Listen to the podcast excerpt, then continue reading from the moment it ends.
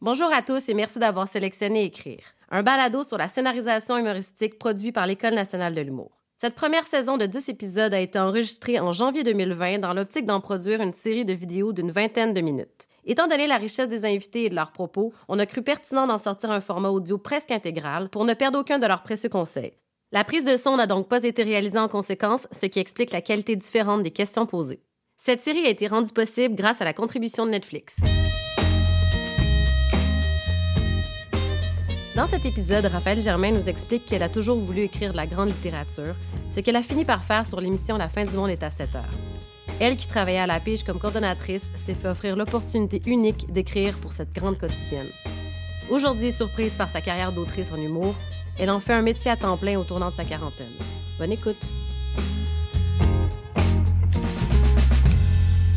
J'imagine que dans ton cas, tu as compris assez jeune que écrire, ça pouvait être un métier. Mais à quel moment tu t'es senti attiré vers le métier d'écrire? Pour moi, écrire, ça a toujours fait partie de, en fait, quasiment de mon quotidien. Mon père écrivait, il était journaliste euh, et il avait son bureau à la maison. Et euh, je suis de cet âge où j'ai connu les, euh, les, machines à écrire, tchac, tchac, tchac, tchac, tchac. Et il tapait dans son bureau, puis pour vrai, je l'entendais jusque dans ma chambre. Ça faisait vraiment beaucoup de bruit, ces machines-là. C'était pas une Remington, mais quand même, là, tchac, tchac, tchac. Puis j'entendais ce bruit-là. Et ma mère aussi avait son bureau à la maison. Elle était relationniste de presse. Fait que je voyais mes deux parents travailler. Puis ma mère, elle, son métier consistait à être au téléphone à longueur de journée, puis à dealer des dossiers, puis à dire à des artistes angoissés, ben non, c'est correct, tout va bien aller. Je, trouvais que ça avait l'air insupportable. Alors que mon père, lui, était tout seul dans sa petite bulle, dans son bureau, puis il écrivait. Il y avait des livres autour de lui. Puis, ben ça, c'est vraiment des questions de, de, personnalité. Mais moi, instinctivement, je le regardais aller, puis j'étais comme, c'est vraiment lui qui a tout compris. Et j'avais comme pas je, je, disais j'avais une attirance pour ce métier-là, c'était presque inconscient, mais mettons que ça correspondait plus à une espèce d'idéal où je me voyais évoluer plus tard, c'est-à-dire seul, autonome, pas de bruit, pas trop de communication, personne qui t'appelle 45 fois par jour.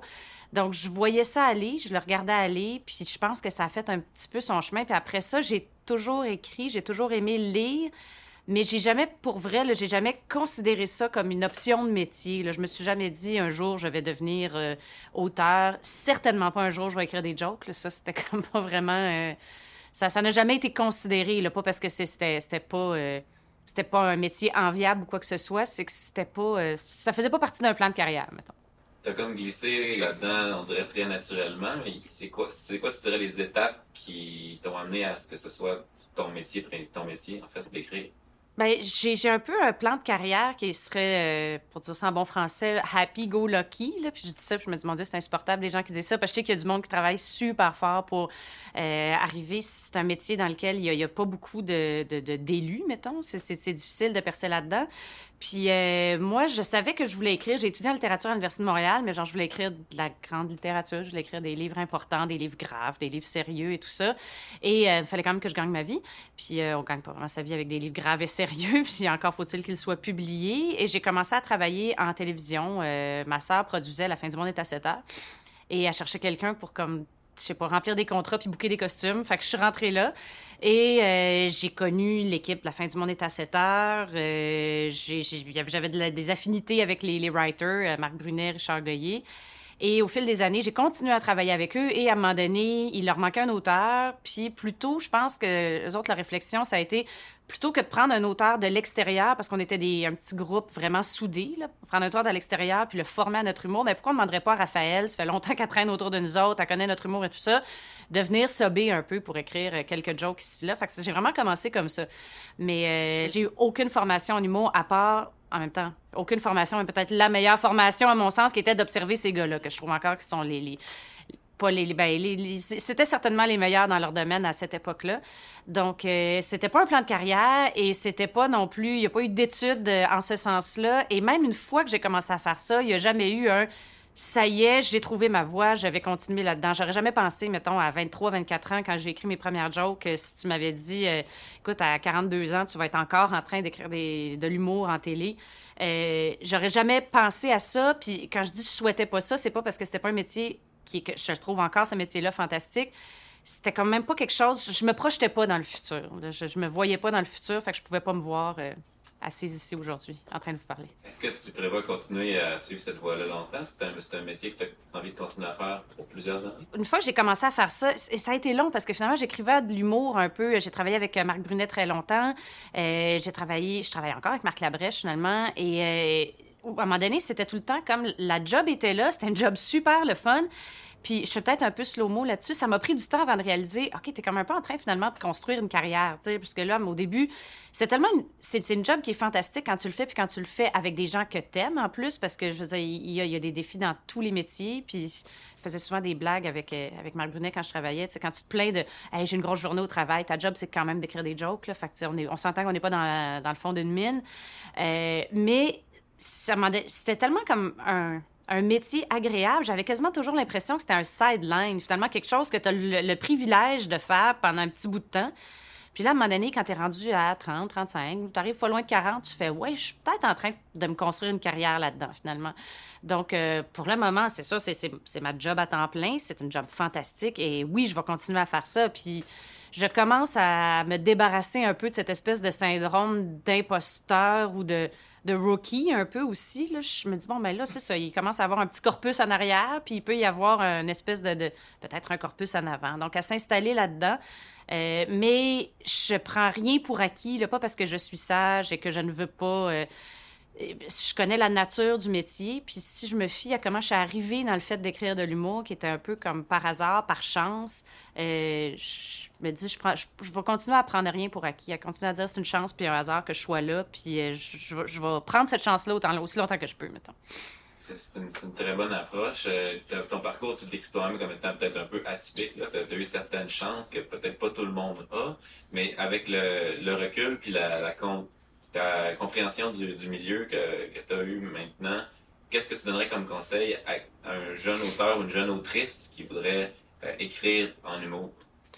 Euh, ben, je pense que pour réussir, mettons, en humour, d'abord, c'est sûr que ça aide à un moment donné. Il y a toujours. Moi, j'ai eu la chance d'avoir le pied dans place à un moment donné, c'est-à-dire d'avoir une petite porte qui s'entrebâillait. Et ça, je pense qu'il y a toujours une petite portion de chance là-dedans, euh, parce que je sais que c'est comme ça en littérature, c'est comme ça dans tous les domaines artistiques. Des fois, il y en a des plus doués que toi qui sont juste pas à bonne place au bon moment. Fait que ça, tu peux malheureusement rien faire là-dessus, à part, je sais pas, ouvrir le bon biscuit chinois, trouver les bons numéros.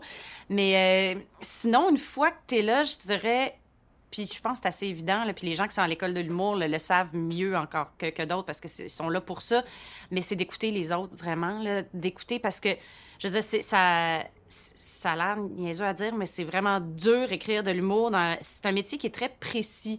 Je veux dire, c'est une écriture qui est précise. À un moment donné, tu peux pas juste euh, partir puis flyer. Tu peux flyer dans un roman longtemps. Oui, tu peux flyer en humour, mais il y a des codes, euh, il y a des choses à respecter. Puis, je veux dire, aller chercher le rire, il y a pas... Il y a 50 façons de le faire, mais il, il faut le savoir, puis il faut savoir être à l'écoute aussi. C'est-à-dire qu'il y a beaucoup de choses qui c'est un mélange, en fait, c'est vraiment weird, là. Je, vais essayer de dire ça clairement. Un mélange de suis ton instinct, mais écoute les autres aussi. Ça serait un peu ça parce que moi, au début, j'ai beaucoup, beaucoup écouté les autres et j'ai travaillé pour d'autres humoristes, pour d'autres auteurs et je pense que c'est ça qui m'a énormément aidé au début puis qui m'a énormément appris aussi. Euh, j'ai travaillé longtemps avec Gaillet, avec Marc Brunet. Puis quand tu écris pour quelqu'un d'autre, finalement, ça te ça te forge une espèce de, souplesse au niveau de l'écriture. C'est-à-dire que quand je travaillais, par exemple, j'ai fait, euh, Les Bobos, 3100 secondes d'extase. Ben moi, je travaillais avec Marc Brunet, c'était lui l'auteur principal. Fait que mon but, c'était d'écrire vraiment des jokes, je vais pas dire de l'humour de Marc Brunet, mais c'était lui l'auteur principal, c'était lui le leader. Alors, je le suivais, puis j'essayais d'écrire dans ses traces et dans, dans son esprit. Alors, ça demande une espèce de souplesse finalement, parce que quand tu travailles pour quelqu'un d'autre, tu écris pour quelqu'un d'autre, euh, des fois, je pouvais être sûre que ma joke était meilleure, ben peut-être pas. Je veux dire, c'est lui qui l'amenait ailleurs. Fait ça te permet un peu, c'est ça, de, de, pratiquer une ouverture d'esprit qu'il faut avoir, parce que c'est pas parce qu'on fait de l'humour qu'on est nécessairement ouvert d'esprit d'avoir une ouverture d'esprit. Puis après ça, ben, il vient un temps où il faut suivre ton instinct des fois aussi. Mais euh, prends ton temps avant de suivre ton instinct. Puis après ça, suis-le, mais sois sûr que, que tu as, mangé tes croûtes avant de le suivre. J'aimerais ça qu'on décortique un petit peu euh, comment ça fonctionnait l'écriture euh, sur certains des projets que tu as faits. Euh, Peut-être en commençant par La fin du monde est à 7 heures. C'était une émission quotidienne. Vous deviez réagir rapidement sur ce qui se passait dans l'actualité. Fait que peux-tu me décrire un petit peu comment ça fonctionnait dans le fond? Ben, à la fin du monde est à 7 heures, j'écrivais pas encore. J'ai commencé à écrire au Grand Blond avec un show sur noix, qui était plus euh, au niveau des sketchs. Mais à 3100 secondes d'extase, on écrivait aussi... euh, C'était une émission hebdomadaire, mais on écrivait vraiment proche de l'actualité.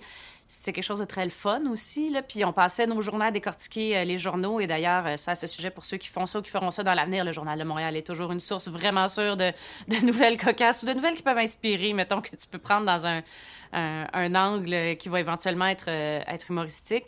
Mais c'est un grand plaisir, ça. Honnêtement, tu passer une journée ou une avant-midi à lire le journal avec Marc Brunet pour essayer de trouver des jokes, c'est vraiment... Là, c'est là que tu te dis, OK, je suis vraiment privilégiée dans, dans, dans ce que je fais.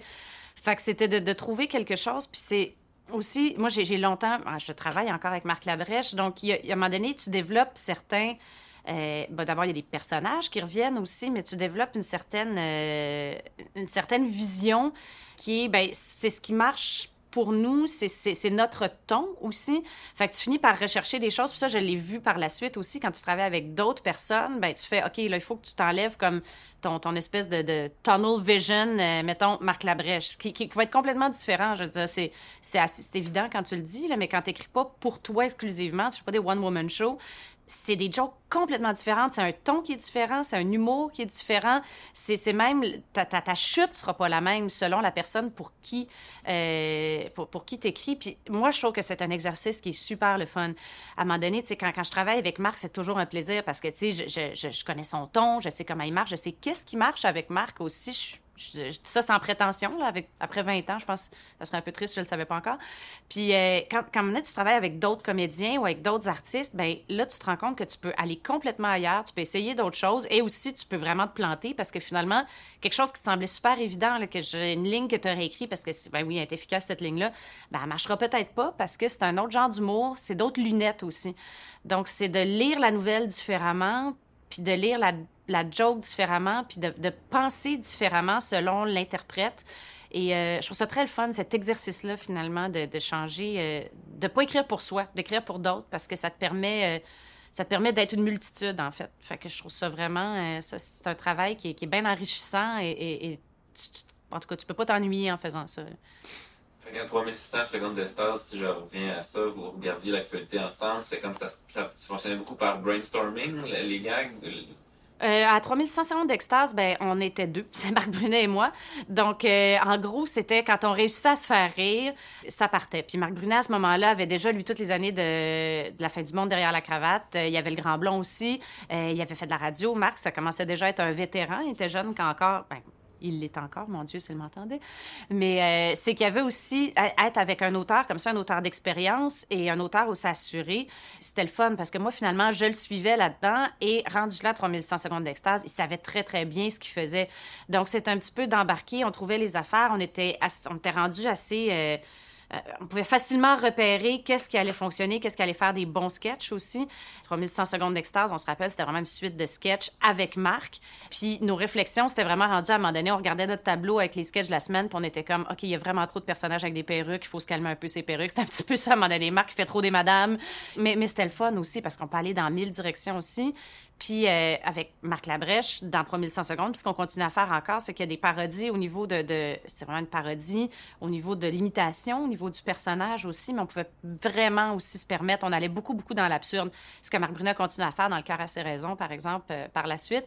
Mais on avait des personnages, on avait des petites pas de vin, c'était juste des personnages qui étaient complètement loufoques. On avait un personnage qui s'appelait la souris alcoolique, dans lequel, quand on savait pas trop quoi faire, on était comme, bon, ben là, il nous manque un sketch et tout ça, ben on sortait la souris alcoolique. C'était Marc dans un saut de souris qui parlait beaucoup trop vite, on pouvait passer plein, plein, plein de nouvelles là-dedans. C'était comme le bulletin de nouvelles, la souris alcoolique. Fait que finalement, c'était juste comme un personnage hyper désagréable, super vulgaire, qui prenait une nouvelle puis qui hurlait des affaires là-dessus. Fait que ça nous permettait de passer des informations. Puis ce qu'il y a de merveilleux, c'est que je pense pas qu'il y a 60 interprètes qui auraient pu rendre ça. Puis quand je dis pas 60, je sais pas 3, là, qui auraient pu rendre ça vraiment de façon euh, drôle et toujours renouvelée, là, comme Marc le faisait. Puis en même temps, en humour, ben, comme dans toute forme de, de télé, je pense, le spectateur est content quand il reconnaît quelque chose. Parce que, ah oui, ça, je l'ai déjà vu, c'est mon personnage, je l'aime. Puis en même temps, essayer de le surprendre toujours un petit peu. Fait que c'était comme cet exercice-là à chaque fois. Puis euh, on a eu beaucoup de plaisir à faire ça pendant trois ans. Donc, sur les bobos, comment ça fonctionne? Euh, sur les bobos, c'était une idée de Marc Labrèche, Marc Brunet. Puis euh, ce qu'on faisait, en fait, c'était. Ben, l'idée, c'était un peu de rire du monde du plateau, là, évidemment, juste plateau, c'est plus d'avoir n'importe où, mais peut-être une petite concentration, ton plateau Rosemont, là, euh, finalement, de ces espèces de snobisme à l'envers un peu de ces gens-là. Et ça, c'était assez simple. En fait, l'idée est venue, je pense, de, des, jokes que, que les gars se renvoyaient à propos de ce type de personnes-là avec quand même une assez bonne dose d'autodérision. Je veux dire, on ne sera pas d'accord, on n'est quand même pas des cultivateurs euh, éloignés de toute chose. Ça, ça venait quand même un peu de, leur propre réalité. Et par extension de la mienne, quand je suis venue m'ajouter à, ça. Fait que finalement, c'était juste de s'asseoir, puis de ça, vraiment, on brainstormait sur qu'est-ce qui ferait des bons sujets dans lequel nos deux personnages, une fois que les personnages ont été bien campés, là, de Étienne, euh, mon Dieu, je me rappelle pas du nom d'Anderval là-dedans, Sandrine, Étienne et Sandrine Maxou, une fois que les personnages étaient bien campés, ben où est-ce qu'on aimerait les retrouver, puis dans quelle situation? Et des fois, ben oui, c'était en brainstorm, mais c'était juste... Encore aujourd'hui, je sais pas, ça fait combien de temps que les bobos sont finis, euh, je vis des situations, soit moi-même, je fais des choses où je vais écrire à Marc Brunet, puis je vais dire, ça aurait tellement fait un bon sketch pour les bobos. Parce qu'il y en a encore beaucoup. Puis je me souviens qu'au début, quand on faisait les bobons, on se disait, on pourra pas le faire si longtemps que ça. À un moment donné, tu as fait le tour. Là. Ces deux personnages extrêmement caricaturaux, c'est une réalité qu'on caricature beaucoup. On pourra pas faire bien du millage là-dessus, mais c'est. Des années plus tard, on se dit, oh mon Dieu, tel angle, on aurait pu le faire. Puis sérieusement, euh, il y, aura encore du jeu à tirer de tout ça, mais on, se les écrit par texto, on, se fait rire entre nous. Vous, vous en discutiez ensemble, vous brainstormiez ensemble, mais après ça, est-ce qu'il y avait une portion d'écriture qui se faisait en solo pour les bobos? Euh, tous les projets que j'ai faits, moi, avec euh, Marc Brunet, on écrivait chacun de notre bar après. Puis après ça, moi, j'envoyais mes textes à Marc Brunet. C'était quand même lui l'auteur principal et il faisait un, il repassait dessus ce qui était assez le fun, finalement, c'est comme une espèce de façon de faire l'école de l'humour sans être à l'école de l'humour, puisque finalement, moi, je voyais mon texte, puis je voyais où est-ce que Marc pouvait l'amener. Des fois, il faisait peu de changements, des fois, il travaillait le texte au complet. Euh, bon, des fois, il y en avait qui ne marchaient pas, mais je pouvais voir vraiment, puis à un moment donné, c'est sûr que tu développes une espèce de, de, de euh, d'aptitude à faire vraiment que le texte fit plus dans l'esprit des bobos. On connaissait un peu notre langage finalement mieux, mais euh, c'était vraiment une école fantastique. c'est comme ça à chaque fois tu remettais un travail à ton professeur, ton professeur te le remet avec euh, des petites corrections, puis euh, c'est comme ça. C'est finalement c'est comme ça moi que j'ai fait mon école. C'est auprès de ces gens-là. J'ai vraiment eu peu de professeurs, mais je considère que c'était les meilleurs.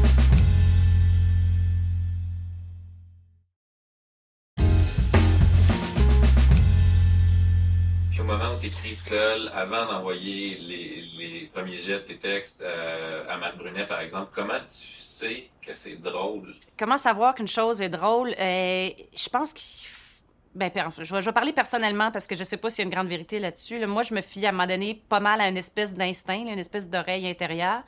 Et euh, j'ai appris à la longue qu'en général, quand je n'écoute pas cette espèce d'oreille intérieure-là, je me trompe. Puis des fois, là, je, veux, je vais écrire des sketchs. Encore aujourd'hui, je construis un sketch, puis, puis des fois, c'est des sketchs vraiment niaiseux, tu sais. Je veux dire, ah, t'as Elisabeth May, c'est Marc Labrèche avec des fausses dents qui parle avec une voix puis un gros accent anglais. C'est juste drôle parce que c'est drôle. Puis j'ai comme un feeling, il y a quelque chose qui marche pas. J'ai l'impression qu'il y a quelque chose qui est clunky. Et c'est vraiment juste une question d'oreille. Puis là, ça, s'est rendu une oreille qu'évidemment, j'ai développée avec le temps. Ça fait longtemps que je fais ça. Et, euh, je pense qu'à un moment donné, il faut que tu l'écoutes. Puis j'hésitais toujours à faire ça avant parce que je, jusqu'à encore aujourd'hui, je me dis, ben non, tu sais, je suis juste arrivée là-dedans par hasard, je m'y connais peu et tout ça. Ben, à un moment donné, tu fais comme, moi, après 20 ans, tu écoutes le don, euh, ton instinct. Et euh, en général, il a raison. je dis ça comme pour pas m'envoyer des fleurs à moi, l'envoyer à l'instinct, mais c'est vrai. à un moment donné, il y a comme une espèce de. Quand ça fait longtemps que tu fais ça, tu as une oreille, puis tu finis par avoir en toute chose. Je veux dire, maintenant, tu sais, quand de l'humour, j'écoute de l'humour, ça va sonner, puis j'ai toujours l'impression, je me dis, ah, il s'est pas écouté, ou elle s'est pas écoutée, ou il me semble, il y a quelqu'un ici qui a pas suivi son instinct, parce que quand ça marche, c'est fluide, ça coule. S'il y a un clunk, continue à travailler jusqu'à temps que ça déclenque. C'est tout ce que je peux dire. Puis est-ce que, euh, on, continue à parler de quand tu écris pour euh, Marc Labrèche, par exemple, est-ce que tu te lis à voix haute les lignes de dialogue ou tu t'imagines comment ça va sonner dans sa bouche? Euh, comment, comment tu fine-tunes ton dialogue dans ce temps-là? quand j'écris, j'ai toujours en fait, j'ai déjà écrit sans avoir un interprète en tête parce que des fois, par exemple, quand on a commencé, euh, en tout cas, par exemple, on ne savait pas qui allait être les comédiennes. Donc là, tu écris un peu sans avoir ton interprète en tête. C'est un exercice assez périlleux parce que tu finis par avoir une voix, mais c'est la voix de qui, on ne sait pas trop. Une fois que tu sais qui va dire ce que tu es en train d'écrire, là, il y a une voix en tête et c'est très, très le fun parce que, je veux dire, le, le même bout de texte euh, va complètement changer si c'est écrit pour Guylaine Tremblay ou si c'est écrit pour Anne-Elisabeth Bossé ou si c'est écrit pour euh, Marc Labrèche, par exemple. Ça change complètement. Et je lis pas mes textes à voix haute, moi, mais euh, je me suis fait dire, et je me rends compte maintenant, je fais beaucoup de faces quand j'écris. Parce que je les lis dans ma tête et je fais des faces. Alors, des fois, mon chum, il me dit Qu'est-ce qui est si drôle? Puis je suis là, mais c'est pas drôle. Ou je fais vraiment, je fais des grands yeux. En tout cas, ça, a l'air, là. Je me, je me, le fais dire beaucoup. Mais je le sais que quand j'écris, puis j'écris assez rapidement, c'est-à-dire que je vais me faire des plans de travail quand c'est pour des, séries télé, par exemple. Puis une fois que je passe le dialogue, là, ça va. faut que ça coule presque à la vitesse d'un vrai dialogue. Alors, je pense que dans ma face passent toutes les émotions et les, intentions des personnages. Fait que, il paraît que c'est très ridicule, mais je ne sais pas, je ne me vois pas, j'ai pas de miroir devant moi. J'aimerais ça qu'on parle un petit peu, euh, avant de passer sur euh, tes romans, de euh, cette année-là. Oui. C'est quoi le, le processus d'écriture pour toi sur ce projet-là? Dans, dans, cette année-là, on n'a pas tant de textes que ça, mais cette année, on a rajouté des sketchs. Yay! On peut refaire, mettre des perruques à Marc. Mais ça, c'est vraiment, c'est un petit peu une job de rêve, là, parce que c'est un show vraiment qui roule tout seul. Moi, je travaille avec Pierre-Michel Tremblay là-dessus. On est un petit peu là, finalement, pour l'ouverture, pour faire quelques jokes. on, on prend l'année, par exemple, 1976, euh, on lit un peu tout ce qui s'est passé là-dessus, puis euh, tu as dessus à peu près une dizaine d'idées de liners? Et après ça, c'est selon les sujets, faire des blagues qui vont, euh, qui vont être dans le ton de Marc Labrèche aussi, puis qui vont permettre de faire réagir un peu. C'est un show qui est devant public, hein? Fait écrit quand même différemment que si c'est un sketch aussi. Puis c'était assez fantastique parce que c'est un plateau culturel et il y a des gens qui répondent tout de suite et tu peux te permettre vraiment de faire des jokes des fois qui vont flyer un petit peu à gauche parce que c'est pas le seul propos de l'émission. Tu sais, finalement, euh, le propos, ça va être la chronique que Simon Boulris va nous faire sur la poésie. Si Marc peut se permettre de faire un petit joke avant qui va être compréhensible par seulement peut-être un petit 45 de l'auditoire, mais on peut s'en permettre une de temps en temps. Alors ça, c'est le fun finalement parce que c'est comme un terrain de jeu où est-ce qu'on peut aller, là où est-ce qu'on pourrait pas aller. On tant qu'on veut idéalement, on, on vise l'auditoire principal, mais on, peut, on peut aller à gauche puis à droite un peu avec cette émission-là. Puis, ben, les petits sketchs, mais ça, c'est toujours un plaisir. J'aimerais ça t'entendre élaborer un petit peu plus, euh, tu l'as effleuré, sur la différence entre écrire euh, quand il y a un public de présent. Euh, comment tu ça? Puis si tu peux donner un exemple de, de ligne qui fonctionnerait devant un public, mais qui t'aurait peut-être pas mise dans un sketch ou... Ben, quand tu écris pour un devant public, j'ai pas fait ça beaucoup. Moi, j'ai pas, jamais écrit pour des auteurs, par exemple, qui faisaient du stand-up ou quelque chose euh, comme ça. Fait que j'ai pas une, idée vraiment précise de la différence, mais il y a beaucoup d'humour qui va passer, par exemple, dans les, les sketchs ou euh, dans, euh, à la télé, par exemple, dans une expression. Ça, faut que tu oublies ça complètement, évidemment, quand c'est des liners avec le public. Et aussi, ce que j'ai remarqué, si je me fie à cette année-là, par exemple, il y a de, de l'humour qu'on va dire entre très gros guillemets, parce que j'ai cette expression-là, là, mais l'humour intelligent, tu sais, quand tu veux faire une espèce de joke politique. Devant un grand public, nous, notre émission cette année-là, c'est au Club Soda. Euh, le monde est là, plateau culturel, vient de prendre un verre. Fait que une joke wise ou une joke pour dénoncer quelque chose devant public, ben, étonnamment, ça marche pas mal moins que juste une bonne grosse blague parce qu'on on va avoir dans la salle une espèce de on même si c'est c'est-à-dire que c'est le genre de joke que quand tu la lis tu fais oui c'est drôle parce qu'elle fait réfléchir c'est intelligent c'est tout ça. Mais euh, devant public des fois t'es mieux d'y aller avec la bonne grosse joke parce que on les appelle même comme ça maintenant le des lignes. Ouais non ça c'est une ligne de on.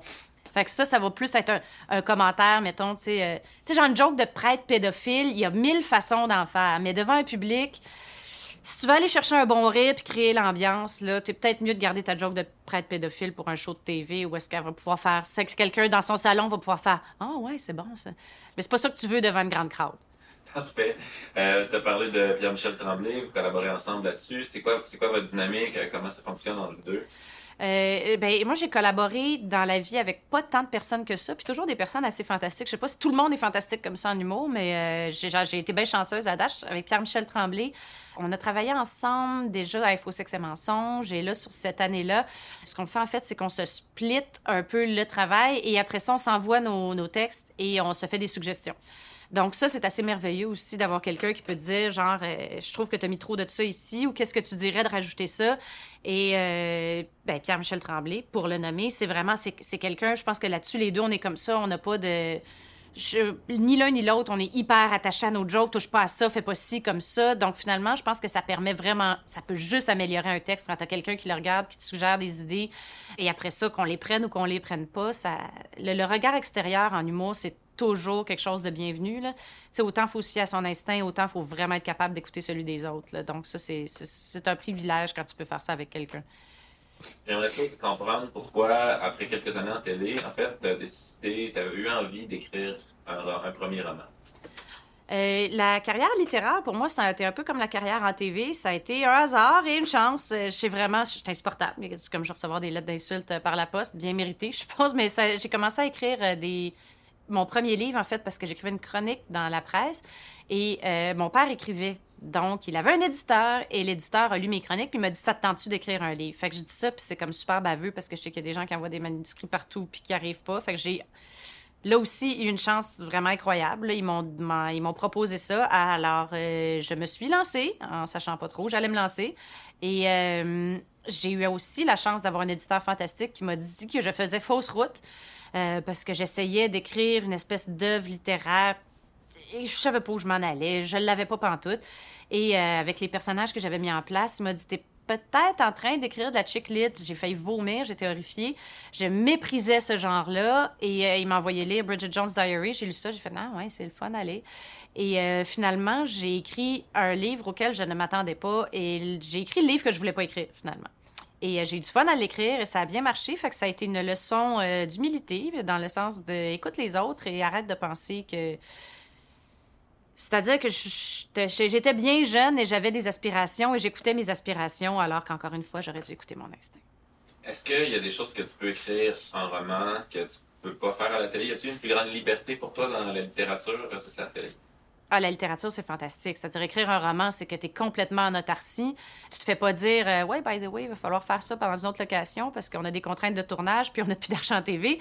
Donc, euh, la littérature, pour ça, c'est merveilleux. Tu peux aller partout. Tu pas besoin de déléguer à qui que ce soit. C'est-à-dire que, mettons, une scène en TV, pour qu'elle marche, il faut qu'il y ait toute une expression qui passe dans le regard de tes comédiens. Moi, je peux pas me plaindre, c'est merveilleux. Là, je travaille avec Guylaine Tremblay, Anne-Elisabeth Bossé. Je suis bien choyée. Puis, je je le sais que ça va se rendre, mais en littérature, tu, peux écrire 12 pages pour rendre une émotion. C'est plus long, mais il euh, n'y a jamais personne qui va pouvoir te dire on, t'a mal compris. si on t'a mal compris dans un livre, c'est parce que tu t'es mal exprimé. Tu es la seule responsable, finalement. Fait que tu peux pas blâmer personne. Euh, si tu te plantes, c'est vraiment juste à cause de toi. Fait que ça, c'est très libérateur. Moi, j'aime beaucoup ça, de, de dire, regarde, en littérature, tu, peux tout te permettre, puis si ça marche pas, c'est exclusivement de ta faute. Fait ça, c'est fantastique. Il y a comme une espèce de... T'as pas de responsabilité. Fait c'est assez... Euh, c'est merveilleux. Là. Pouvoir écrire des livres, je, ferais ça euh, beaucoup plus, mais ça prend du temps. Beaucoup de temps. C'est quoi l'équilibre parfait pour toi entre écrire pour la télé et écrire des romans? Dans un monde idéal, j'écrirais peut-être euh, une série TV une année, puis après ça, je prendrais 4-5 mois pour écrire un livre, parce qu'il fut un temps où j'étais jeune et mon cerveau marchait vraiment rapidement, et j'étais capable d'écrire comme pour la télé, et après ça, le soir, mettons, de, travailler sur un roman. Je pourrais plus faire ça même si ma vie en dépendait. Maintenant, pour moi, écrire un roman, ça voudrait dire prendre 4-5 mois pour écrire un livre j'aimerais ça, mais c'est un luxe incroyable. Et puis notre milieu est tel qu'en télé, quand tu as la chance d'avoir un job en TV, tu es vraiment comme mieux de la prendre, cette chance-là, à moins que tu ne veuilles plus travailler en TV. Ce n'est pas mon cas. Alors, euh, j'ai vraiment la chance de travailler ces temps-ci et je continue, mais euh, ça ne me laisse pas le temps d'écrire un roman. Et je dis ça, là, je me plains pas. Mais euh, j'aimerais ça. J'aimerais vraiment ça pouvoir. en fait, j'aimerais ça dormir cinq heures par, par nuit, mais c'est pas le cas il n'y a pas eu un côté insécurisant quand tu t'es lancé là-dedans, l'écriture de roman, toi qui as toujours été encadré dans, des, paramètres assez fixes, la durée des sketchs, euh, une équipe, euh, Marc Brunet qui, qui travaille avec, là, t'es chez Lousse. Ben, mon premier roman, j'étais quand même très jeune. J'avais 26, 27 quand je l'ai fait. Donc, euh, avec jeunesse venait une belle innocence. J'avais pas l'espèce de. Je suis rentrée là-dedans, moi. Hey, j'écris un livre, c'est le fun je me suis jamais euh, inquiétée justement. Je me suis pas toutes les questions d'angoisse de je vais être capable de où est-ce que je vais m'en aller de y a-tu quelqu'un qui va me dire si je suis à la bonne place de je, je me suis même pas posé ces questions là donc c'est merveilleux là parce que je me suis lancée là-dedans comme une maudite innocente et euh, une chance parce que là j'y repense. Puis si je m'étais posé toutes les questions que j'aurais pu me poser, j'aurais été paralysée là, par l'angoisse et par le sentiment d'imposteur et je- ça n'a pas été le cas. Et j'avais, faut dire, André Bastien, un éditeur merveilleux là, qui m'a vraiment qui m'a pris par la main. Je me suis laissée prendre par la main, justement. Je n'ai pas fait de Ah non, je veux poursuivre mon idée. Ça aurait vraiment été une gaffe, parce que je si j'avais. Si je m'étais écoutée juste moi pour mon premier roman, je ne serais pas ici pour en parler. Euh, quand tu écris, est-ce que tu demandes parfois l'avis de personnes, euh, de, tes proches, de ton entourage immédiat? euh, Surtout quand j'ai commencé à écrire euh, des romans, j'ai consulté euh, une de mes grandes amies, Véronique Forêt, avec qui j'avais étudié la littérature, euh, qui est une c'est une super bonne lectrice. Il y a des gens, par exemple, moi j'écris, mais je suis pas vraiment une bonne lectrice. Et euh, elle, je faisais lire mes premiers chapitres, et c'est vraiment elle, c'est pas une joke, là, ça c'est assez euh, ridicule.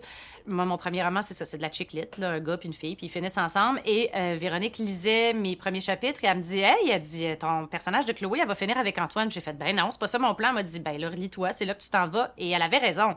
Fait que c'est vraiment absurde à ce point-là. Là, j'étais tellement, comme dans mon idée, je savais tellement pas ce que je faisais en fait que je m'étais même pas rendu compte que j'étais en train d'écrire le livre que j'étais en train d'écrire. Il a fallu un regard extérieur pour me le dire. Donc euh, oui, je consulte mes proches et my God, je fais vraiment bien de les consulter. euh, J'aimerais ça qu'on essaie de voir un, sketch qui, t'a marqué de ton passage sur les bobos ou sur 3600 secondes d'extase, puis que tu me racontes un peu la genèse et comment tu as travaillé ce sketch-là. Un bon exemple, mettons, ça va être euh, Curieux Bégin. La première fois qu'on a fait euh, Curieux Bégin, euh, je me souviens, moi, je regardais l'émission de Curieux Bégin. C'est à l'époque, c'est à 3100 secondes d'extase. Et je me disais, il y a vraiment quelque chose à faire là. J'avais proposé au gars une couple de fois, ça n'avait pas donné. Puis finalement, Marc Brunet me dit, OK, ben go, vas-y. Tu écris le, le- sketch Curieux Bégin. Moi, je trouve que Christian Bégin, c'est un personnage fantastique. Fait que j'ai écrit un, un sketch, un premier sketch, et là, c'est ça. Marc Brunel l'a repris, puis Marc Brunel l'a juste amené encore plus. Euh, je pense que un quand tu l'utilises dans ce cas-là, mais encore plus outrageux. C'est-à-dire que il y avait là-dedans, moi, ce qui me faisait beaucoup rire dans le personnage de Christian Bégin, c'est que des fois, à son émission, il y a comme pas de filtre, Christian Bégin. Des fois, il dit des affaires, puis t'es comme, Christian, my God, c'est comme inapproprié, mais finalement, ça passe parce que c'est son personnage. Je parle du vrai Christian Bégin. Il peut dire des affaires un peu, euh, un peu énormes, il peut être comme un peu. Tu sais, c'est son show de bouffe. il prend du vin, puis il est un peu sloppy, puis des fois, il dit des affaires, mais ça marche parce que c'est son show. Fait que là, l'idée, c'est de prendre Marc Labrèche dans un personnage un peu exagérément sloppy, dire des affaires beaucoup trop grosses. Ben, Marc Brunel l'a vraiment amené à un, autre niveau, c'est-à-dire j'avais écrit ça un peu, mais là c'est devenu euh, il disait des phrases, il y avait une personne il, disait une fille pourquoi tu me croses pas? Puis la fille disait dis écoute t'es-tu lesbienne? Puis elle disait oui. Puis là c'était un verre de vino les Gwyn c'est devenu c'est aujourd'hui ça aurait été viral je pense cette phrase là il y a même un gars qui nous avait dit il voulait nous faire faire des t-shirts un verre de vino les Gwyn c'est vraiment c'est des affaires qui se disent pas tu sais. Puis moi je l'avais pas amené à cette coche là qui faisait que tu sais de je pense un sketch le fun c'est devenu une espèce de sketch légendaire parce que le monde a commencé. Puis tu sais c'était avant les réseaux sociaux le monde se le passait pas là. Mais ça aurait fait ça c'est sûr aujourd'hui.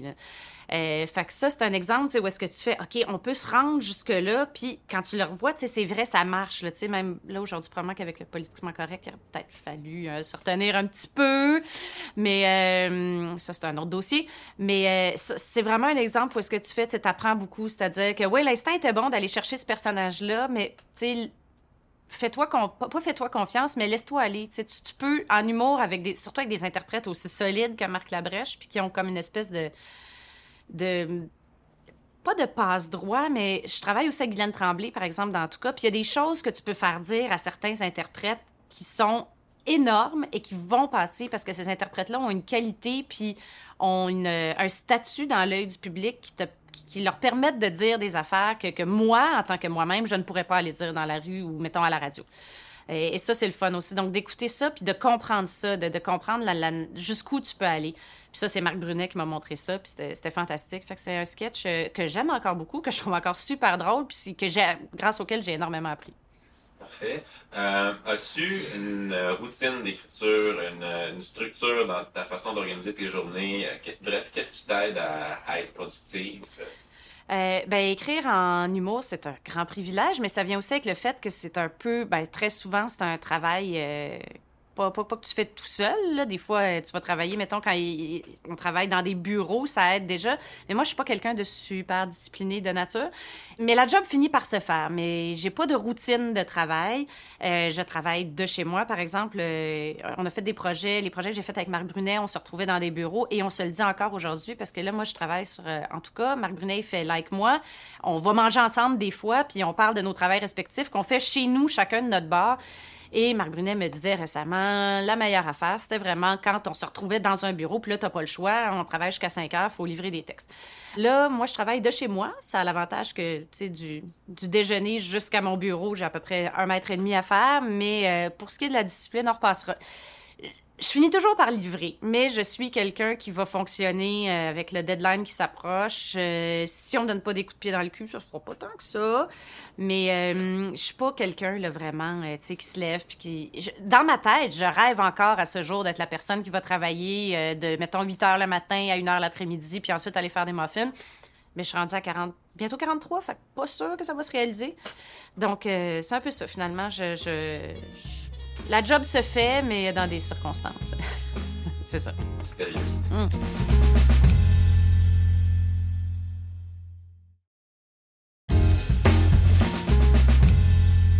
As-tu euh, des trucs quand t'es devant ton ordi puis que ça vient pas, que t'es comme bloqué sur quelque chose, que ce soit une joke qui sort pas, une scène qui se résout pas à ton goût? Qu'est-ce que tu fais dans ce temps-là? Quand je suis bloquée, en général, je me lève et je m'en vais. Je m'en vais plier du linge, je m'en vais jogger, je m'en vais... Plier du linge, j'aurais compris que je travaillais à la maison et non pas dans un bureau au centre-ville.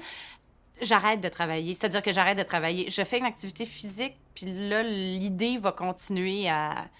Par activité physique, je vais encore dire une fois plier du linge ou faire à manger. Des fois, je vais aller courir. Je m'en vais pas nécessairement faire du sport. Mais euh, de rester, moi, devant la page et de, sculpter la joke ou le gag jusqu'à temps qu'il sorte, ça fonctionne pas du tout pour moi. En général, la, la blague, la, la, la blague ou le texte se fait un peu euh, à l'intérieur, mais une fois que je m'installe pour écrire, que ce soit du dialogue ou un sketch ou quelque chose comme ça, il faut qu'il soit prêt à sortir.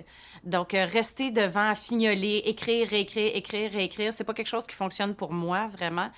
Faut qu'il faut qu'il y ait comme une espèce de mûrissement intérieur. Je peux pas croire que je dis ça à propos d'une joke, euh, des fois qui finit par être juste une joke de pète, mais c'est le cas. Est-ce que euh, les idées, j'imagine, doivent te venir euh, n'importe quand aussi? Si oui, as-tu des outils, des techniques que tu utilises pour les garder, ces idées-là, pour les avoir pas loin quand tu vas t'asseoir à ton ordi pour écrire? Euh, en général, les idées me viennent souvent quand je suis en train de travailler. Euh, c'est assez rare que je vais être, par exemple, euh, dans mon char puis que je vais être comme, ah, cette idée, en fait, faut faire un, sketch. C'est quand je suis en train de travailler ou quand je pense à quelque chose, en vieillissant, plus je vieillis, plus mon cerveau euh, devient... euh, en fait, euh, je suis plus capable de faire d'autres choses en même temps, fait que je suis obligée de compartimenter. Fait que quand je travaille sur quelque chose, je travaille juste sur cette chose-là. Ce qui, est, a des désavantages, c'est-à-dire que je peux pas faire trois jobs en même temps comme je faisais autrefois, mais qui a un avantage, c'est que quand mon cerveau est occupé, mettons, je suis en train d'écrire l'épisode 3 de la saison 2, ben il y a juste ça qui brasse. Fait que finalement, je brasse les mêmes idées, j'ai pas besoin d'avoir mon petit calepin à côté où euh, je connais des auteurs qui ont des dictaphones pour euh, écrire leurs jokes. euh, j'ai- pas ce, besoin-là parce qu'en général, quand une idée germe, je suis pas mal dans le processus d'être en train de les faire, euh, de les écrire. Donc, je suis pas loin de mon ordinateur, je suis pas loin de, mon lieu de travail. Parfait. Euh, juste un dernier truc que j'aimerais peut-être avoir un peu plus de niveau de détail sur. Tantôt, tu as parlé de. pour en tout cas, tu fais un plan assez, qui. Toute la saison, chaque épisode, chaque scène. Euh, décris un petit peu. C'est sur papier, c'est dans un document Excel. euh, Euh, ben, je travaille, moi, c'est-à-dire que j'écris mes, scénarios euh, sur euh, Final Draft, mais pour ce qui est de faire mes plans, en tout cas, par exemple, je vais faire un synopsis qui se passe par épisode, voici les sketchs et tout ça, puis chaque épisode a un thème aussi qui va pas tant paraître que ça. Par exemple, il y a un épisode, ça va être le thème, c'est l'argent. On s'entend que c'est pas chaque sketch va parler d'argent, mais il va y avoir un petit fil conducteur. C'est niaiseux, puis ça, je pense pas que ça paraît que ça soit évident, mais ça donne une espèce de cohérence qui fait que l'épisode est plus fluide. Fait que mettons que si j'ai des idées random, je vais les mettre sous ce thème-là. Et ça, pour construire mes épisodes, euh, moi, inexplicablement, je le fais sur papier. Je suis pas capable de fonctionner. Excel, déjà, c'est un outil qui me mystifie et qui m'angoisse beaucoup. Quand on m'envoie un document Excel, suis comme un petit peu des sueurs froides. Fait que j'ai un petit cahier à côté de moi, puis on m'a déjà conseillé les post-it sur le mur. Euh, moi, c'est vraiment mon petit cahier. Je note des idées. C'est zéro pratique. Je fais ça avec un stylo. Je pars mon stylo. faut que je tourne des pages. J'oublie des idées parce que finalement, l'idée était sur une autre page, mais je suis comme pas capable de le faire autrement. Je suis pas capable de faire un plan sur un ordinateur. C'est complètement contre-intuitif pour moi. Mais si je peux donner un conseil à tout le monde, c'est probablement la meilleure idée parce qu'honnêtement, c'est ridicule de faire ça sur un pad, mais c'est ce qui marche pour moi. Est-ce que tu te rends compte qu'à travers les projets, puis au fil des années, il y a des procédés comiques, des, des, stratégies humoristiques que tu utilises souvent? c'est quoi ta signature, puis peux-tu le décrire, comment tu la déploies dans les différents projets? Euh, ben, comme j'ai travaillé beaucoup avec Marc Labrèche, euh, je dirais, je sais pas si j'ai une signature, mais on a des personnages qui vont revenir euh, souvent. même des fois, à un moment donné, on a des phrases comme « je suis plus capable de faire Céline ». On le comprend. Mais c'est les procéder, ça va vraiment dépendre du type d'humour que tu fais aussi. Tu sais, je pense, euh, par exemple, euh, dans les sketchs avec, euh, avec Marc Labrèche, bon, il y a souvent des fois une répétition, une surenchère qui vont fonctionner, de répéter la même phrase. Ça, ça a tendance à fonctionner. J'ai beaucoup appris ça avec Marc Brunet aussi, tu sais, d'en remettre sur différents tons. Puis quand tu as des interprètes fantastiques aussi, c'est que c'est plus une, une répétition, finalement. C'est comme une réinvention de la phrase à chaque fois. Ensuite, je dirais que ce qui va marcher dans d'autres genres d'humour, par exemple, dans tout cas, c'est de l'humour aussi, mais ce qui va faire des fois que ça va marcher, c'est une espèce de, rupture de ton entre, euh, comme c'est basé sur une famille, les relations familiales, entre la, la, la vérité, l'humanité profonde des relations entre ces gens-là, le moment de tendresse et finalement le moment où est-ce que ça break complètement puis tu tombes dans le loufoque parce que ça, c'est tellement vrai, c'est tellement la vie de tous les jours. Donc, ça, je pense que c'est un, un pas un pattern, mais c'est quelque chose auquel je retourne souvent dans tout cas parce que je pense que c'est ce qui fait que l'émission fonctionne, cette espèce de cohabitation entre le loufoque et l'absurde et le profondément vrai et humain. Donc, c'est les choses auxquelles j'ai tendance à retourner dans ce que je fais présentement. Parfait. J'aimerais ça que tu compares, s'il te plaît, le processus d'écrire plus de l'humour à sketch versus une série comme en tout cas, où là, il y a une trame narrative euh, présente. Euh, c'est comment c'est différent pour toi, puis comment tu as approché ça quand tu as commencé à travailler sur en tout cas? Euh, ben, L'avantage quand on écrit des sketchs, c'est qu'évidemment, c'est une très petite chose fermée. Donc, tu peux. Faut, faut, faut que tu réussisses, faut que tu punches vite, vite, vite, puis il faut que ça soit extrêmement efficace. Mais il n'y a pas l'espèce de côté, justement, de de longue haleine, d'être cohérent de façon.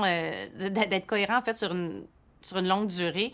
Quand j'ai commencé à travailler euh, sur, en tout cas, ce qui s'est imposé assez rapidement, c'est qu'il fallait avoir un plan finalement. Parce que moi, ma facilité, euh, je pense que tous les auteurs ont certaines facilités. Ça va être, de, ça va être dans le dialogue. Surtout pour, en tout cas, c'est vraiment, c'est très différent. C'est des sketchs, là, mais c'est-à-dire que chaque petite scénette est bouclée, puis il y a un punch à la fin.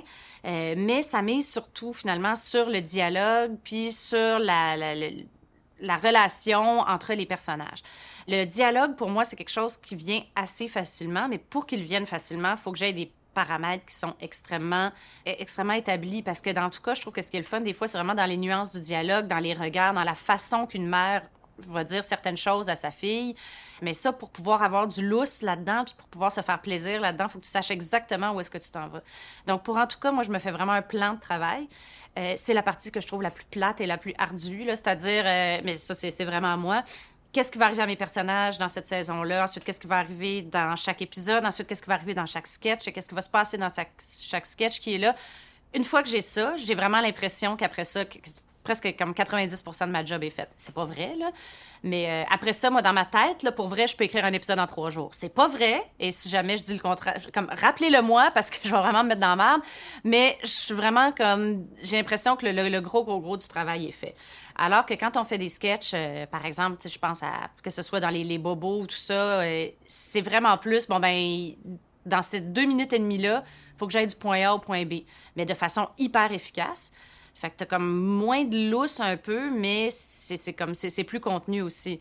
Puis euh, ça peut représenter une difficulté supplémentaire, c'est-à-dire qu'il faut quasiment que tu par exemple, je regardais Like Moi de, de, de Marc Brunet. Il faut qu'il réinvente un univers à chaque sketch.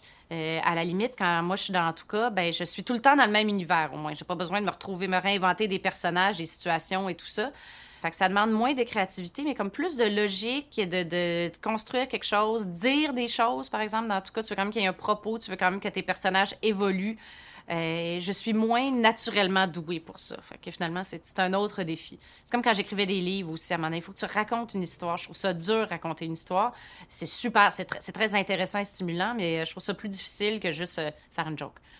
J'ai l'impression qu'aussi, dans, dans, tout cas, tu peux moins faire faire n'importe quoi à tes personnages. Il faut qu'il y ait une certaine cohérence, une cohésion d'une scène à l'autre, d'un épisode à l'autre. Une évolution, oui, mais tu peux aller moins dans toutes les directions qu'en sketch, peut-être, quand, quand 3600, 50 extases ou les bobos. Je me trompe?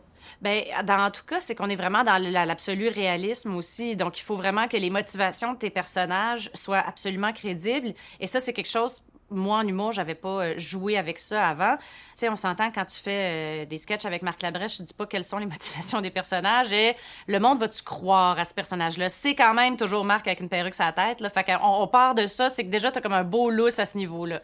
Dans tout cas, c'est vraiment le contraire. Pour que cette émission-là marche, il faut que les gens puissent dire, puis moi, je, je sais que ça, un sketch a marché dans tout cas, par exemple, quand des gens vont me dire à l'épicerie, oh, mon Dieu, je me suis tellement reconnue là-dedans, ou oh, mon Dieu, c'est tellement ma mère à moi. Puis je suis comme, non, c'est ma mère à moi. Hein. Mais en même temps, c'est ça, c'est qu'il faut qu'on touche à l'universel. Je pense pas que quelqu'un a déjà vu Marc Labrèche avec une perruque puis a fait, oh my God, je me reconnais tellement. Fait que c'est un peu ça aussi. Il y avait cette espèce de, il y a cette liberté extraordinaire dans le sketch aussi qui, permet de, dans le, sketch qui permet de faire des choses et de dire des choses. Euh, par exemple, quand il y a eu l'affaire Salvaille, euh, l'affaire Roson aussi, on a écrit un sketch le matin même, puis tout est possible rendu là. Fait que finalement, avec euh, une perruque, l'interprétation de Marc Labrèche, un bac à recyclage et tout ça, tu peux dire tout ce que tu veux dire. T'as pas à soucier, c'est-tu crédible? C'est-tu vrai? C'est quoi les motivations des personnages? Tu viens de faire un petit commentaire éditorial avec une bonne joke.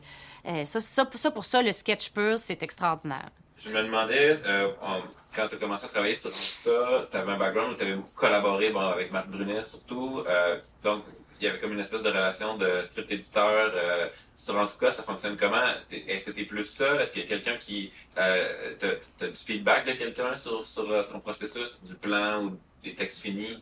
Comment ça marche? Sur En tout cas, c'est un projet. En fait, c'est pas mon idée originale, c'est euh, Sophie Parizeau et Anne-Elisabeth Bossé qui sont arrivées avec ça. Là, on va commencer la quatrième saison déjà.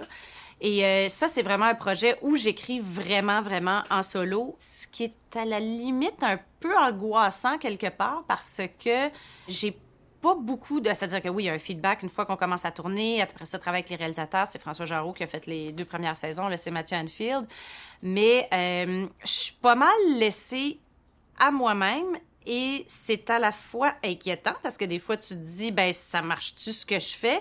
Mais en même temps tu pas trop le choix c'est vraiment avec ce projet là que j'ai appris un peu à faire confiance vraiment à une espèce d'instinct de dire ben je pense que c'est ça qui marche puis ça vous dérange pas je vais y aller avec mon instinct et à date, comme c'est des personnages que je connais bien, ça fonctionne. Puis ça, il y a quelque chose de très grisant là-dedans quand tu te dis, OK, mais je, peux, je peux vraiment me faire confiance. C'est-à-dire que là, maintenant, après, j'ai appris beaucoup. Je vais continuer à apprendre, je pense, toute ma carrière. Je continue à travailler. J'ai la chance de continuer à travailler en humour. Mais euh, je peux me faire confiance. Tu sais, je peux flyer solo. Et euh, c'est très grisant d'avoir cette espèce de... de, de ben, c'est pas un terrain de jeu, mais finalement, cette opportunité-là de continuer. Euh, là, les personnages sont bien établis, la série fonctionne bien. J'ai des comédiens hallucinants là aussi, fait que c'est sûr que ça aide à se faire confiance. Mais c'est vraiment un travail. C'est drôle parce que je veux dire, c'est une grosse production. Là, je suis passée sur le plateau l'autre fois, je suis pas là souvent. Je suis pas là tout en fait, mais je veux je suis passée sur le plateau, puis il y a plein. C'est un gros plateau, il y a plein de monde, il y a plein de comédiens, puis j'ai vraiment fait ça tout seul à côté de ma pile de lavage chez nous. Euh, et je trouve ça moi, moi j'aime ça, j'aime beaucoup ça, cette espèce d'autarcie-là, mais euh, ça me permet d'apprendre à me faire confiance, mais je veux jamais trop me à moi non plus. J'aime beaucoup ça qu'il y ait euh, un petit regard extérieur. Ça, je vais, toujours, toujours, toujours le prendre parce que euh, je pense que c'est très facile quand tu écris tout seul chez toi de penser un peu que tu es de master of your universe. Euh, faudrait pas. Tu m'as dit ben, que c'est une idée originale d'Anne-Elisabeth Bossé. pas, donc, c'est pas un projet de toi, c'est une, c'est commande en quelque sorte. Mais au début, quand tu commences à travailler dans ce contexte-là, sur une œuvre de commande, euh, est-ce que comment tu établis, ok, je, je, peux faire tout ça, euh, tu sais, quelle part de, de, de toi puis de tu mets là-dedans versus respecter le concept de départ? Je, je sais pas si. Ben, en tout cas, le, con- le concept de départ, dans tout cas, c'était vraiment de faire un peu des, des, des sketchs, des, des, petits, des vignettes, mettons, entre une mère et sa fille.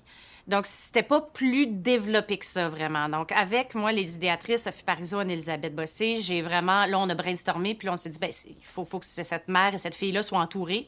Donc, on a créé d'autres personnages, on a... Mais après ça, tu sais, les mises en situation, on savait qu'il y avait des choses qu'on voulait dire, parce que pour la première saison, ben, c'est pas écrit toute seule, mais il y a beaucoup de choses qui sont sorties parce que finalement, moi, ce projet-là, je m'en allais dire non parce que j'avais pas le temps.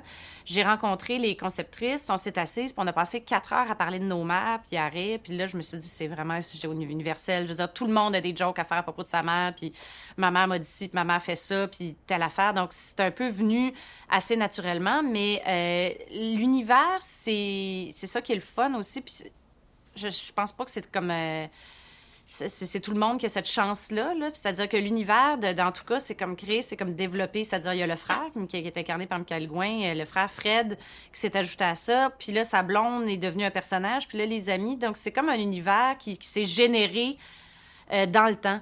Et euh, là, je, continue un peu à générer cet univers-là moi-même. Puis c'est assez le fun, en fait, parce que ce que j'essaye de faire, c'est de regarder le monde autour de moi, de regarder les ce qui fait jaser le monde, tellement quand les gens viennent puis ils disent bon ben mon Dieu ma mère a fait ça, mon Dieu telle situation, ben ok je peux-tu la mettre en scène? Puis tu peux tu peux presque tout mettre en scène finalement, tu peux tout dire d'une certaine façon.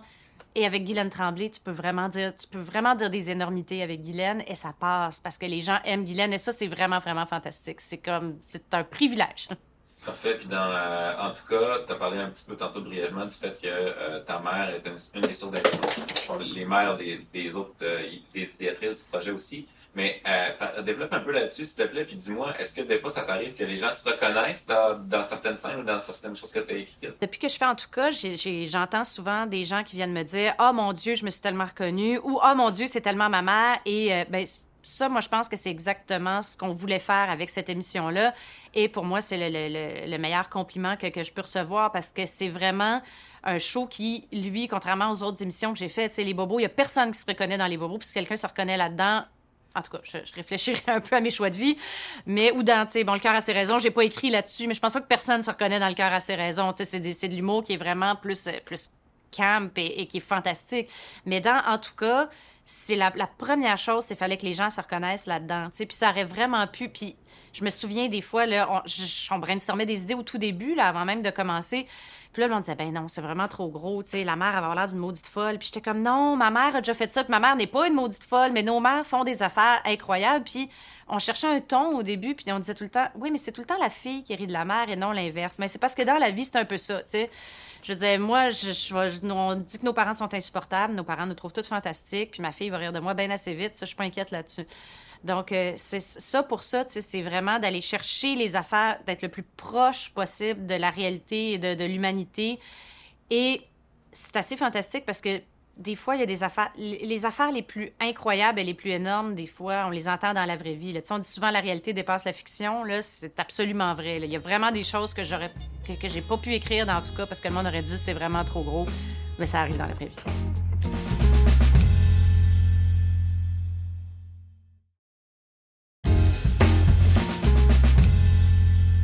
Comment tu gères, parce que parfois il doit peut-être y avoir des commentaires de la production, du diffuseur sur, sur les textes. Euh, comment, comment tu gères les commentaires qui viennent d'ailleurs, puis euh, tu les intègres dans ton travail? Ben, une fois que j'ai envoyé mes textes, quand je reçois des commentaires, en général, enfin, en général, ça me fait pas mal toujours chier parce que ça veut dire qu'il faut que j'aille retravailler parce qu'honnêtement, je considère que quand des commentaires viennent, par exemple, d'un diffuseur, tu il faut que tu t'adaptes à ton diffuseur. Moi, euh, en tout cas, c'est ta TVA, par exemple, t'écris pas de la même façon que, tu sais, t'écris pas euh, pour TVA comme t'écrirais pour Radio-Canada même. Puis euh, là, évidemment, aux États-Unis, ça va se diversifier encore plus. Je veux dire, tu sais, TVA, c'est quand même une chaîne qui est grand public ils connaissent leur public. Fait que des fois, tu as des demandes ou tu des commentaires et honnêtement, je veux dire, je, je- je les ai trouvés assez fantastiques. J'en ai, ai pas beaucoup. Là. Ils sont, sont, assez, euh, sont assez willing, sont assez. Mais des fois, ils disent ben nous autres, ça, ça correspond pas, mettons, au public de TVA, ça correspond pas à l'image qu'on va avoir.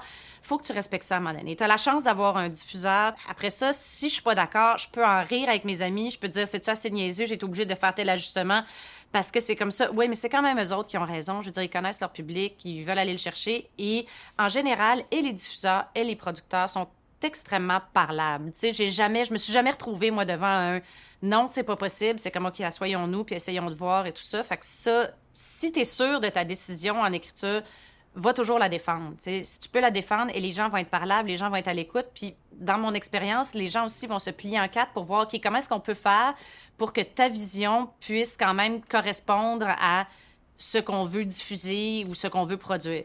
Donc, moi, j'ai toujours une, expérience positive à ce niveau-là. Puis aussi, c'est peut-être de par une espèce de, pas de souplesse naturelle de ma part, mais c'est que si tu as la chance d'être diffusé, d'être produit, ben moyenne un peu aussi des fois, être trop rigide. Puis tu dis, euh, tu pas de la même façon pour TVA, pour Radio-Canada. Est-ce que tu y penses au public quand tu écris? Euh, je, je, pense au public. Oui, il faut que tu penses au public quand tu écris, c'est sûr. Puis il faut que tu penses au public selon ce que tu écris aussi. Tu sais, par exemple, euh, si tu écris un sketch pour Marc Labrèche, mettons, à cette année-là, Télé-Québec maintenant fait des petits sketchs. Je sais qu'est-ce que les. Ben, pas je sais, mais je commence à me douter de ce que les gens ont envie de voir aussi.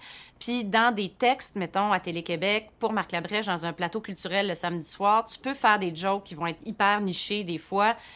Au pire, il y a trois personnes qui vont la rire dans la salle, c'est pas trop grave, ça passe comme ça, c'est un gros plateau culturel, ça va être une petite affaire qui arrive ici. Dans un show de grande écoute à, TVA, en général, la joke nichée, un peu moins. C'est-à-dire que tu peux essayer, puis c'est pas parce que faut que tu fasses la joke grossière, c'est pas vrai du tout, là, parce que dans tout cas, on a vraiment pu aller. Euh, m'ont permis de décrire des choses, moi, ça m'a étonné. Et ils laissent passer ça finalement. Quand c'est amené, je pense. Euh, pas trop grossièrement, puis surtout quand c'est livré par des gens, par des comédiens qui sont capables de livrer ces choses-là sans que ça ait l'air de, de, la grosse joke ou quand que ça, ça, sans que ça ait l'air d'un commentaire éditorial, mais plus d'une vérité. Tu as eu la chance de travailler sur des émissions qui ont remporté un, énorme succès. Euh, est-ce que quand le succès est au rendez-vous, ça change ta façon d'écrire pour les saisons suivantes ou pour la suite de la saison? Quand ça marche bien, tu penses-tu à ça? Ben, quand une émission marche bien, en fait, ça veut dire que le public a embarqué. Et honnêtement, tu quand tu travailles en humour, ben quand, en humour, je pense quand tu travailles en télé, euh, tu sais, les gens disent toujours un peu ridicule, tu es au service du public. Ben, c'est quand même un peu ça. C'est lui qui a le dernier mot. Fait qu'en général, quand quelque chose a bien marché, puis maintenant, en plus, avec les, réseaux sociaux, tu peux le savoir assez rapidement. Par exemple, à Infosex et Mensonges, on voyait tout de suite combien de sketchs, combien il y a eu de clics pour un sketch. Euh, et je suis une très vieille personne, je connais pas bien les termes pour ces Mais tu le sais tout de suite, qu'est-ce qui marche. Et, là-dessus, en, même temps, tu sais, t'entends souvent du monde dire, tu ouais, non, moi, je veux pas y aller avec le public. Si ça marche, je veux faire quelque chose de différent. Ben, non, moi, je suis un peu comme on est à TV, il y a quelque chose qui marche sans refaire toujours la même chose parce que ça ne marcherait plus, ben si ça a marché, c'est pour une raison. Tu sais, ça ne veut pas dire de refaire la même chose, mais ça veut peut-être dire finalement qu'il y avait une épice dans cette sorte d'humour-là que tu peux réutiliser ailleurs, dans différentes sauces, mais comme reviens avec ça un peu. C'est vraiment d'être à l'écoute ce qui a fonctionné, puis d'essayer de comprendre aussi qu'est-ce qui a marché dans, dans, un sketch ou dans un épisode, parce que il a marché, mais il peut y avoir 50 000 raisons. Qu'est-ce que les gens ont aimé vraiment? Puis d'essayer de saisir ça, puis d'essayer de... Pas de reproduire ça, justement, pas de se répéter, mais d'essayer de, de retrouver peut-être, c'est ça, tu sais, je disais une épice ou cette note-là, cette tonalité-là qui fait que finalement, ça va faire vibrer quelque chose chez les gens. Fait que ça soit un gros rire gras ou un petit rire intérieur ou un petit « je me suis reconnu », ben des fois, c'est d'aller chercher ces, ces cordes-là. Parfait. Euh, J'aimerais ça t'entendre sur pour toi, qu'est-ce qui est le plus difficile à écrire en humour? Puis on dirait que j'aimerais ça qu'il y ait deux volets à cette réponse-là. Qu'est-ce qui est le plus difficile au niveau euh, technique, là? Qu'est-ce que tu trouves qui est.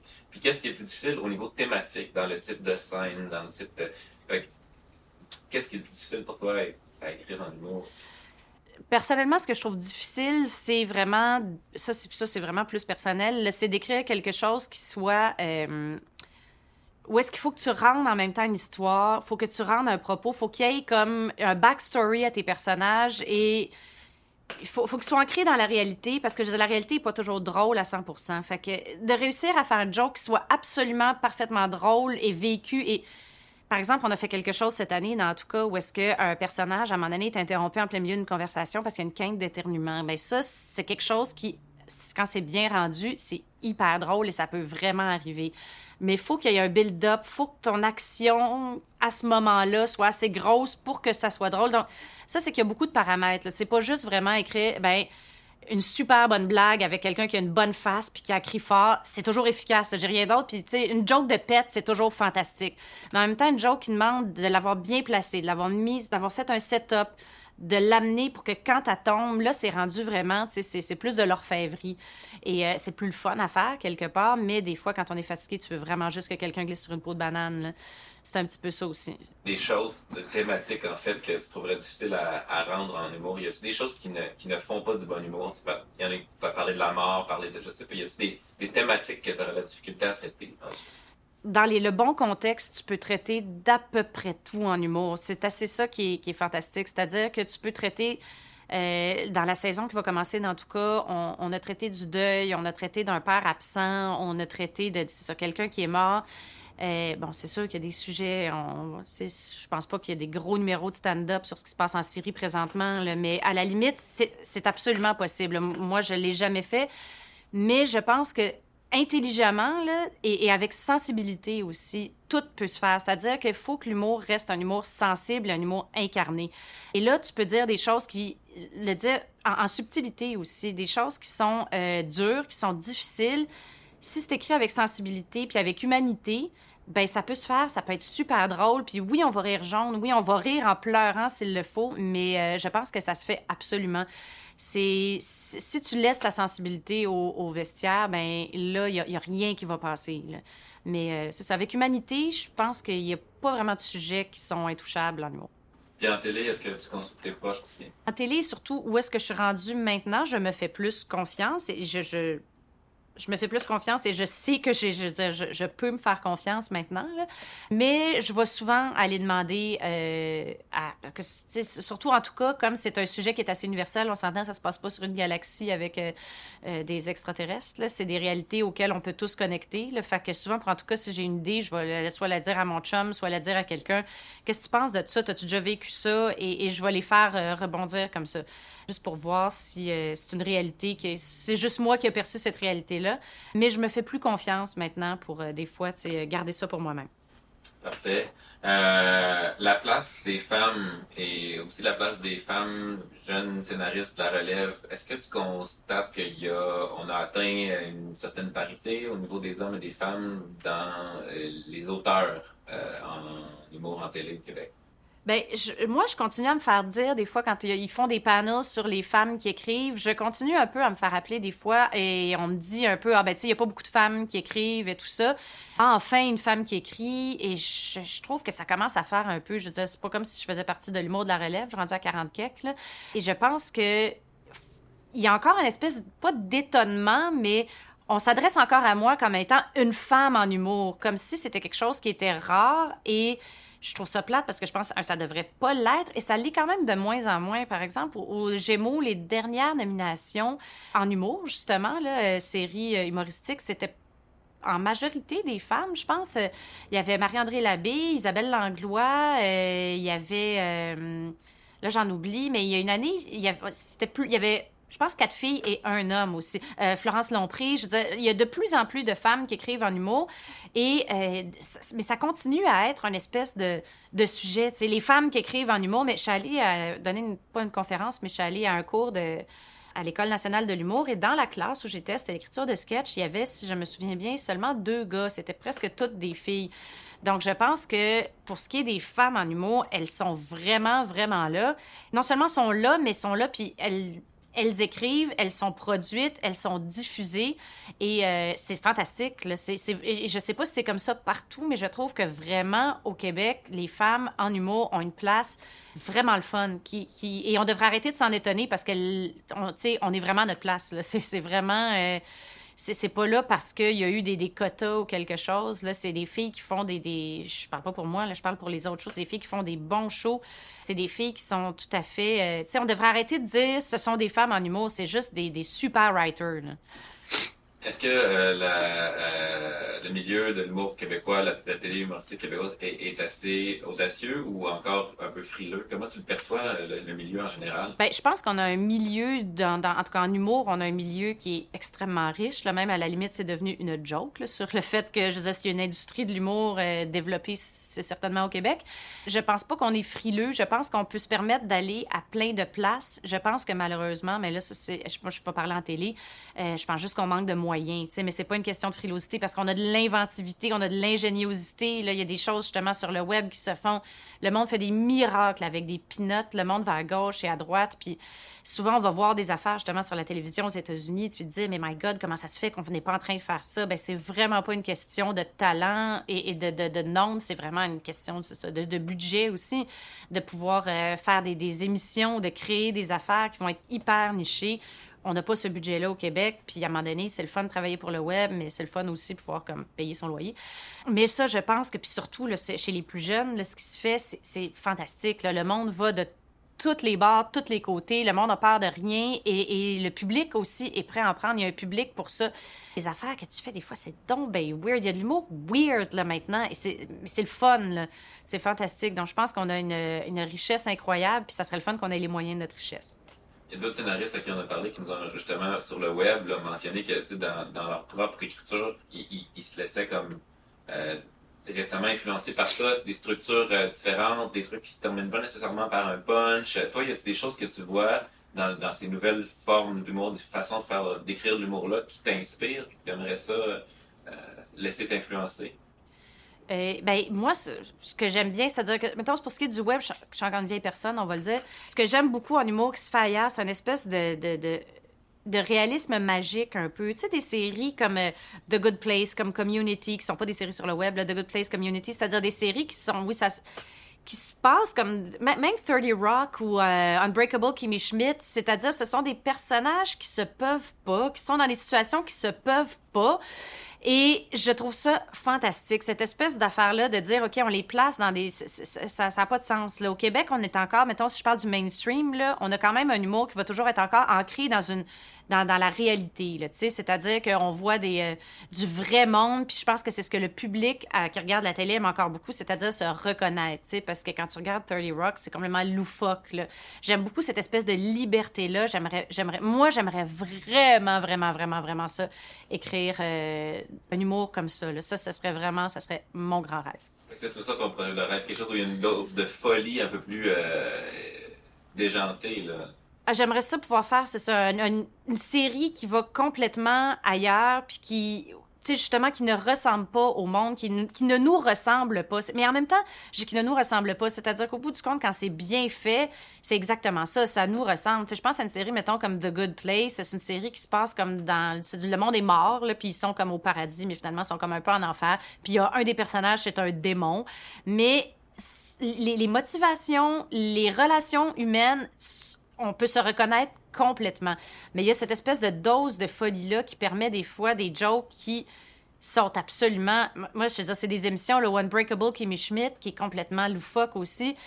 Moi, cette émission-là, je regarde ça et je suis comme... Je, je, retrouve confiance en la vie parce que que du monde soit aussi drôle et aussi intelligent à chaque réplique et en même temps c'est des émotions qui sont profondément humaines. Puis oui, c'est peut-être comme un démon qui va le, dire ou quelqu'un qui est techniquement mort, mais d'avoir cette espèce de contexte-là qui est complètement détaché de la réalité, je trouve que ça rend l'émotion humaine encore plus euh, touchante et, réelle. Donc, cette espèce de balance-là, j'aimerais beaucoup ça, essayer de jouer avec ça un jour. Donc, euh, Raphaël, dis-moi si dans ton parcours, il y a eu euh, des moins bons coups dont tu as tiré des leçons qui pourrait être utile à d'autres apprentis scénaristes ou scénaristes?